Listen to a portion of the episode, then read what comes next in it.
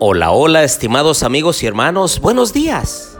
Me da gusto saludarlos en este día, en esta mañana del día de preparación, viernes. Los invito a orar. Querido Dios y bondadoso Padre, alabado y glorificado sea tu bendito nombre.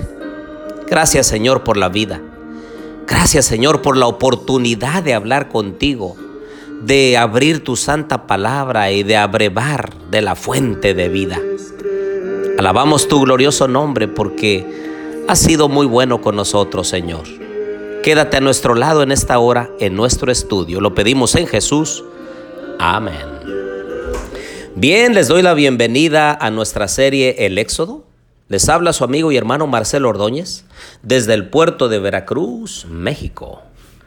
Abran por favor conmigo su Biblia allí en el Éxodo, ahora en el capítulo 17. Toda la congregación de los hijos de Israel marchó por jornadas desde el desierto de Sin conforme al mandamiento del Señor y acamparon en Refidim. Y no había agua para que el pueblo bebiera. Entonces el pueblo contendió con Moisés y dijeron, danos agua para beber.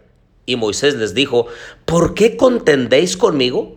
¿Por qué tentáis al Señor? Pero el pueblo tuvo allí sed.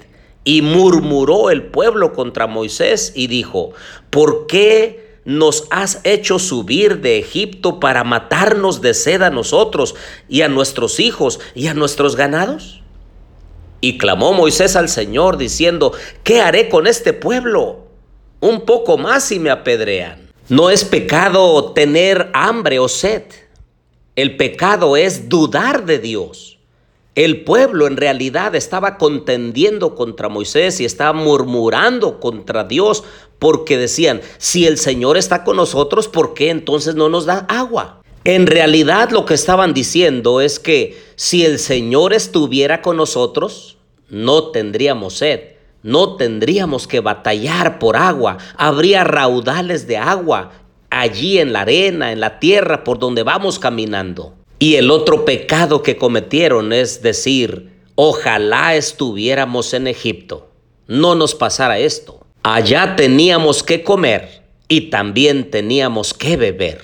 Nuevamente deseando regresar a su antigua vida, desechando la liberación de Dios con gran poder como lo había hecho para sacarlos de Egipto. Todavía seguían deseando la esclavitud ya se habían olvidado la forma en la cual los egipcios los maltrataban y llegaron a pensar que Dios los maltrataba más que los egipcios. Ah, queridos amigos y hermanos, ese pecado se sigue cometiendo hoy en día con nosotros. Llegamos a considerar que cuando estábamos en la vida pasada nos iba mejor que cuando estábamos en las cosas de Dios.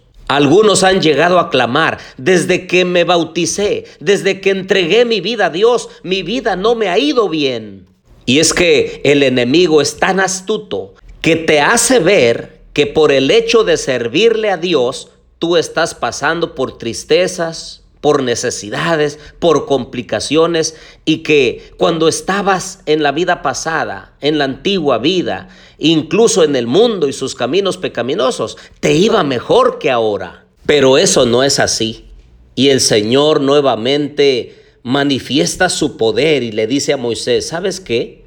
Junta a algunos de los ancianos y vayan a la peña de Oreb y con la vara que heriste al Nilo, y esa vara que abriste el mar rojo golpea la peña y saldrán raudales de agua de ella. Vean lo que dice el versículo 7. Y puso a aquel lugar el nombre de Masha, que quiere decir prueba, y Meriba, que quiere decir contienda, por la contienda de los hijos de Israel y porque tentaron al Señor diciendo, ¿está el Señor entre nosotros o no? En esta mañana el Señor nos está animando a confiar en Él.